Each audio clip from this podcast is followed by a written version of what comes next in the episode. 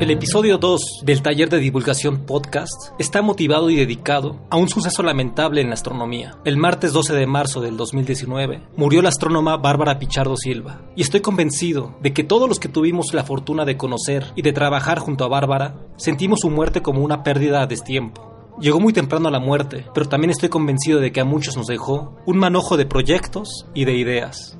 Hoy voy a platicar un poco del aprendizaje que obtuve de esta gran astrónoma, ya que la considero como la persona más importante en la construcción del puente que unió mi vida de estudiante de física con mi vida de divulgador independiente. Comenzamos. El taller de divulgación podcast. Aquí aprenderás, en compañía de colegas, bases y estrategias para la comunicación digital de la ciencia a través del mapa.cc. Hola, hola, gracias por darle clic a un episodio más del Taller de Divulgación Podcast. Les mando un saludo al espacio-tiempo de donde sea que me estén escuchando. Mi nombre es Ernesto Mata Plata y mi sitio web es elmapa.cc. Entren y no olviden suscribirse al podcast. Les aseguro que esto se va a poner muy interesante. Hay varios proyectos que tengo en mente y me gustaría hacerlos a todos ustedes parte de esta aventura.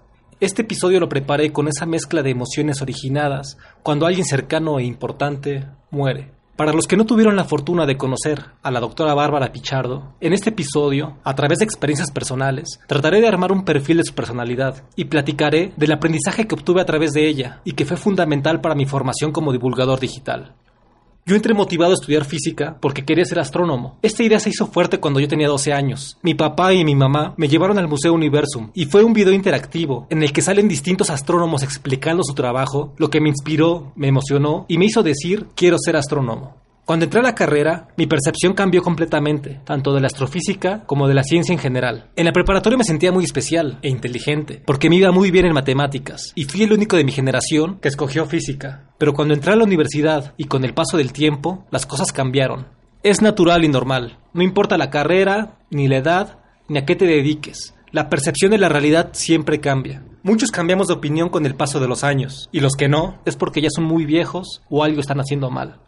Fue por eso que cuando empecé a dedicarme a esto de la divulgación, los temas de astronomía estaban en mis primeras ideas y en mis primeros proyectos, por ese niño astrónomo que llevo dentro. En la universidad conocí personas muy talentosas, gente que empezó el camino de la astronomía y nunca lo dejó. Una de esas personas se llama Santiago Torres, a quien una vez le platiqué de mis proyectos de divulgación. Le dije que estaba haciendo entrevistas a físicos y que las grababa y que las y todas esas cosas. Entonces él, de manera muy certera, me recomendó que entrevistara a su asesora de tesis. Me pasó su contacto y me dijo dónde la podía encontrar. Aquí empieza uno de tantos aprendizajes que les quiero compartir. Al principio puede que pensemos que no tenemos mucha experiencia como para crear contenidos de divulgación con cierta autoridad. Entonces, el formato de entrevista es la técnica confiable para quienes al principio no nos sentimos muy seguros como para aportar información a un tema o para dar nuestras propias opiniones. En ese entonces, yo no tenía idea de cuál era mi público meta, ni de cuáles iban a ser mis temas como divulgador. Solo sé que quería hacer entrevistas en las que pudiera sacar la parte humana de los científicos. Quería saber el chisme de la ciencia, qué hay detrás de la imagen racional y profesional del científico. Te puedo asegurar que la entrevista es una gran estrategia para trasladar autoridad a tus contenidos. Al principio, no te recomiendo buscar entrevistas con personas que se consideren como grandes autoridades en su área. A esas personas todo el mundo las entrevista. Dense la oportunidad de entrevistar a gente que no conocen, aunque en el taller de divulgación podcast. Haré mucho énfasis en la componente digital de los proyectos de divulgación. La componente física y humana de la comunicación es algo que debemos cuidar, y mucho.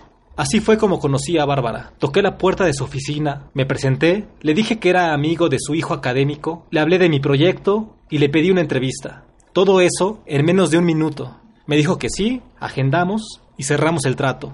Así de rápido Bárbara entró a mi vida. Antes de publicar la entrevista en YouTube, se la llevé en una memoria USB a su oficina. Descargó el video, lo vi en su computadora y lo primero que dijo fue, Muchacho, tienes talento. Haces que yo parezca una persona inteligente. Debería seguir en esto. Me creí lo que dijo y aquí obtuve otro aprendizaje. La magia de la edición, ya sea en texto, en audio o en video, editar es la forma en que presentas tu realidad al mundo y te permite presentarla tan mágica como tú piensas que es. Si se ponen a ver con detalle muchos videos de sus youtubers favoritos, se darán cuenta que la edición del video está llena de cortes, que se ven como pequeños saltos en la imagen. ¿Por qué? Porque la mayoría de los youtubers no empiezan como profesionales de la comunicación, por lo que no son tan diestros para memorizar guiones o para improvisar, pero aprendieron nociones básicas de edición de video, por lo que sus videos aparentemente continuos están hechos de muchos fragmentos y de errores que van eliminando. El audio de los episodios del taller de divulgación podcast, aunque parezca lineal y fluido, está lleno de cortes de edición. La ventaja es que en los archivos de audio es menos evidente. Actualmente veo el video de la entrevista con Bárbara y veo muchos errores de edición, pero en ese entonces traté de borrar muletillas, silencios, reordené fragmentos de la entrevista, es decir, intercalé el orden de las preguntas y las respuestas para obtener un diálogo que no necesitara las preguntas explícitas. Le puse música, imágenes que representan lo que va hablando y que sirven para disimular parches en edición. Y pues creo que eso fue a lo que Bárbara se refirió cuando dijo, haces que las personas parezcan inteligentes. La edición hace parecer a las personas más inteligentes de lo que ellas son. A continuación, vamos a escuchar un fragmento de la entrevista donde Bárbara nos habla de cómo fue su experiencia cuando entró a la universidad. Cuando entré, fui un estudiante fatal, ¿eh? fatal. O sea, digo, no, yo no subía de 6.5. Cuando llegué a la facultad, yo pensaba que, que, iba a ser como la prepa. O sea, digo, yo en la mañana trabajo, este, digo, voy a las clases, pues entiendo las clases y ya, ¿no? Y en la tarde hago una que otra tarea si me obligan y pues ya. Las que valgan, pues las hago, ¿no? Y, y ya, y así me llevé la prepa y la secundaria. Así vas a ver esas historias, van a verlas entre todos los físicos, seguramente todos los físicos van a entender esto que estoy diciendo. Oh, la prepa yo no tenía que estudiar. Pero cuando entré a la facultad yo pensé que pues, más o menos era la misma tónica. Y me equivoqué feo, ¿no? Entonces me sale, el primer semestre salí de milagro, o sea, de milagro, de, de yo creo que me dio por compasión, ¿no? Al segundo semestre ya recuerdo que un compañero muy inteligente mío llegó y dijo, me dijo, oye, ¿y tú qué haces en las tardes, eh? Pues, bueno, veo la televisión, hago ejercicio, me divierto mucho, ¿no? Hago cualquier cosa que no era estudiar.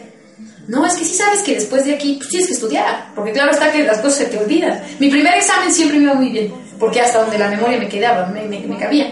Pero después ya el segundo examen, pues ya no me acordaba ni de lo primero ni de lo que había aprendido, porque ya era demasiado material.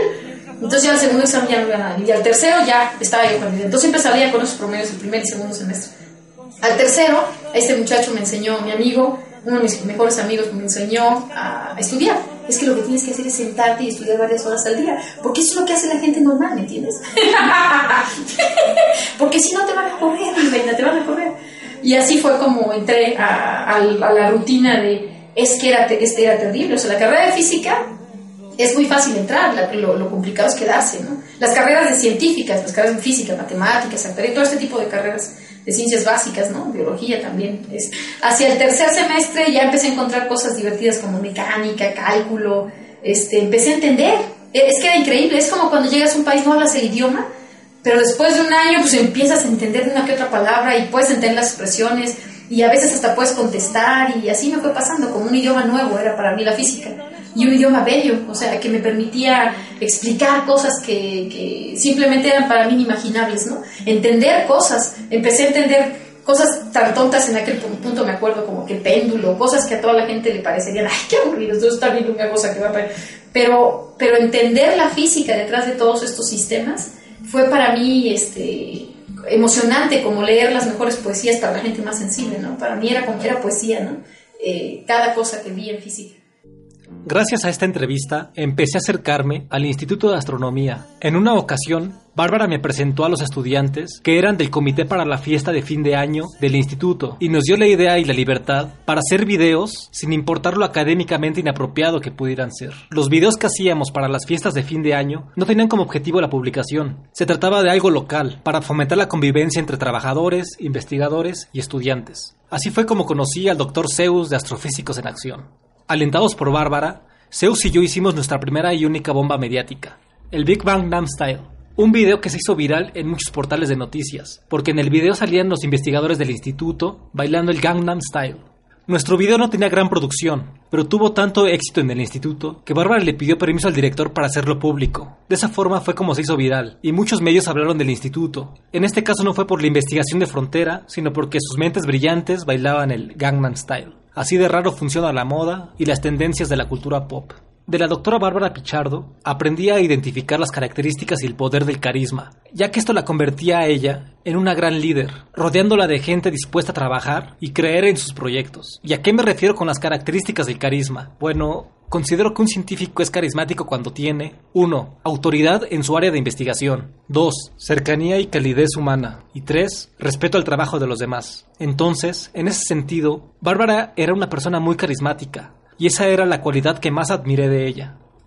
Bárbara no se consideraba a sí misma como divulgadora, sin embargo, comprendía bastante la importancia de esta labor, razón por la cual estuvo a cargo un tiempo de la jefatura del Departamento de Comunicación del Instituto de Astronomía, y le agradezco bastante que me haya considerado para sus proyectos de divulgación, ya que pude aprender y ver de cerca su forma de buscar los recursos humanos y económicos para desarrollar sus ideas. En ese sentido, Bárbara era muy buena para las relaciones públicas y sabía muy bien lo necesario para conseguir dinero para la investigación y para la divulgación. El ejemplo más bonito y representativo es el proyecto Astronave Tierra, Legión de Pequeños Cosmonautas, un proyecto de divulgación de la ciencia sumamente ambicioso, dirigido para niños y niñas de primaria. Este proyecto consistía básicamente en una nave espacial itinerante, que en el interior tenía talleres y representaciones teatrales, esta empresa requirió del trabajo y del talento de muchísima gente y obviamente de muchísimo dinero. La última vez que vi a Bárbara, me confesó que en ese entonces sentía que ese proyecto se le iba a salir de las manos, pero éramos jóvenes y pudimos aguantar todas las equivocaciones. En verdad agradezco que me haya dado la oportunidad de pertenecer a un proyecto de esa magnitud, desde la concepción de la idea, el financiamiento y la ejecución. No solo se quedó como una idea o una ocurrencia, se hizo realidad. Y estoy seguro que todos los que estuvimos en la astronave Tierra recordamos esos momentos con gran cariño y con una gran sonrisa. Por último, hablaré de uno de los proyectos más importantes en mi vida. Me refiero a titularme. En otro episodio les platicaré con más detalle de qué trató mi proyecto de titulación, de cómo surgió la idea, de los problemas que enfrenté y de cómo la desarrollé. Bárbara me apoyó y confió en mí desde que llegué para hablarle de mi propuesta. El único inconveniente, en palabras de ella, fue que no podía ayudarme con la parte de la tesis que requería profundizar en temas de divulgación. Eso no nos detuvo y empezamos a trabajar. Me presentó a sus estudiantes, me explicaron de qué trataban sus proyectos de investigación me enseñaron a programar, me pusieron a leer y discutir artículos científicos, y algo que sentí como un gran gesto de apoyo y confianza fue que Bárbara me consiguió una beca con la cual pude desarrollar este proyecto de divulgación y titularme como físico. A partir de ahí considero que empezó mi vida como divulgador profesional. A continuación vamos a escuchar un fragmento de la entrevista en donde Bárbara menciona qué consejos le daría a un estudiante de física que va comenzando con su vida universitaria. Lo que yo le sugeriría a cualquier persona que vaya a ser, sea o no científica, es que se tomen en serio la física y las matemáticas, que las aprendan, se diviertan este, lo, que puedan con ellas. Y para alguien que va a hacer ciencias, en particular este, que si quieren hacer astrofísica, por ejemplo, métanse a física, porque aunque matemáticas es hermoso y muy útil, sufren mucho cuando, o ingeniería también, es, es, son carreras afines, pero, pero sufren mucho cuando entran entonces, astrofísica, les recomiendo que hagan física primero y que se tomen muy en serio las materias, que no hagan las cosas, ya, ya a la edad de 18 años están entre, entre todavía echando relajo y todavía y no, no es fácil hacerles entender que lo que pierden en ese tiempo no lo recuperan, es muy difícil recuperarlo si no lo... Entonces, no se por supuesto que no se van a aprender de memoria las cosas, pero el chiste es que ustedes sepan, la gracia de, este, la carrera es que ustedes sepan cuando ya están entrando a la maestría, oye, tienes que resolver un, problema de variable compleja, ah, yo soy ese libro y yo me acuerdo como en algún momento lo leís como cuando uno aprende idiomas de niño, cuando vuelves al, país donde aprendes rapidísimo, mucho más rápido, porque ya tienes de alguna forma la base inconsciente, ¿no? Entonces, lo que tienes que hacer es este, aprender de fondo bien todo lo que puedas y aunque lo olvides, realmente no lo olvides.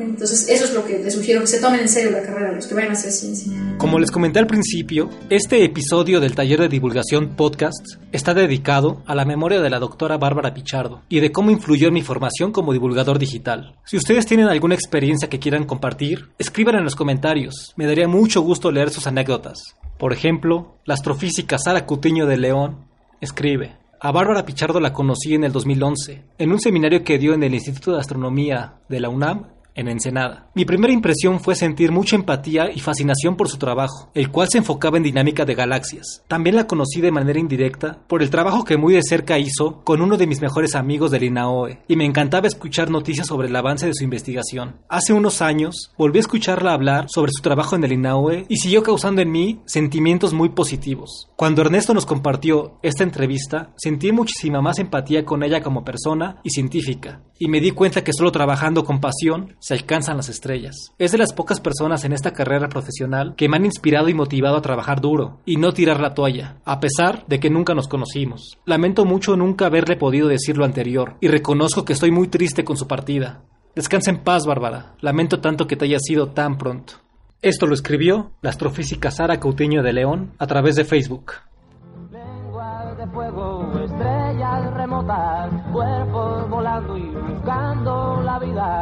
Hasta aquí llegó el episodio de hoy, un episodio hecho con mucho cariño y con mucha nostalgia. Y también quiero aprovechar este día, 14 de marzo, para hacer públicas mis intenciones de buscar financiamiento para este podcast. La mejor forma de honrar la memoria es poniendo en práctica el aprendizaje que nos dejan los que se van y a la vez enseñar a las siguientes generaciones el valor del conocimiento adquirido. Así que entren al sitio web elmapa.cc, suscríbanse al taller de divulgación podcast, ya que pronto les platicaré de qué manera buscaré apoyo económico para seguir produciendo contenidos en Internet. Estoy afinando algunos detalles del proyecto.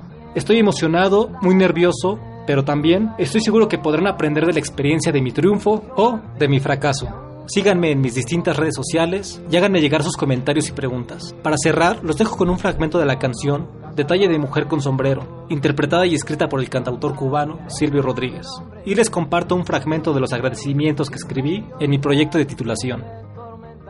Agradezco eternamente a la doctora Bárbara Pichardo por su confianza, su apoyo a mis ideas, su eterna paciencia, su alegría y sus ganas contagiosas de trabajar. Le agradezco porque tiene la magia para recibir siempre a sus estudiantes con una sonrisa y por darme la oportunidad de tener como asesora a la mejor astrónoma de la Vía Láctea.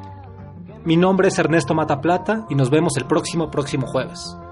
Adiós. Me hice universo, galaxias, planeta, en mi lomo crecieron animales y selvas y la inteligencia fue haciéndose rienda para mi nerviosa emoción. Nací mucho antes. El taller de divulgación podcast. Aquí aprenderás, en compañía de colegas, bases y estrategias para la comunicación digital de la ciencia. A través del mapa.cc.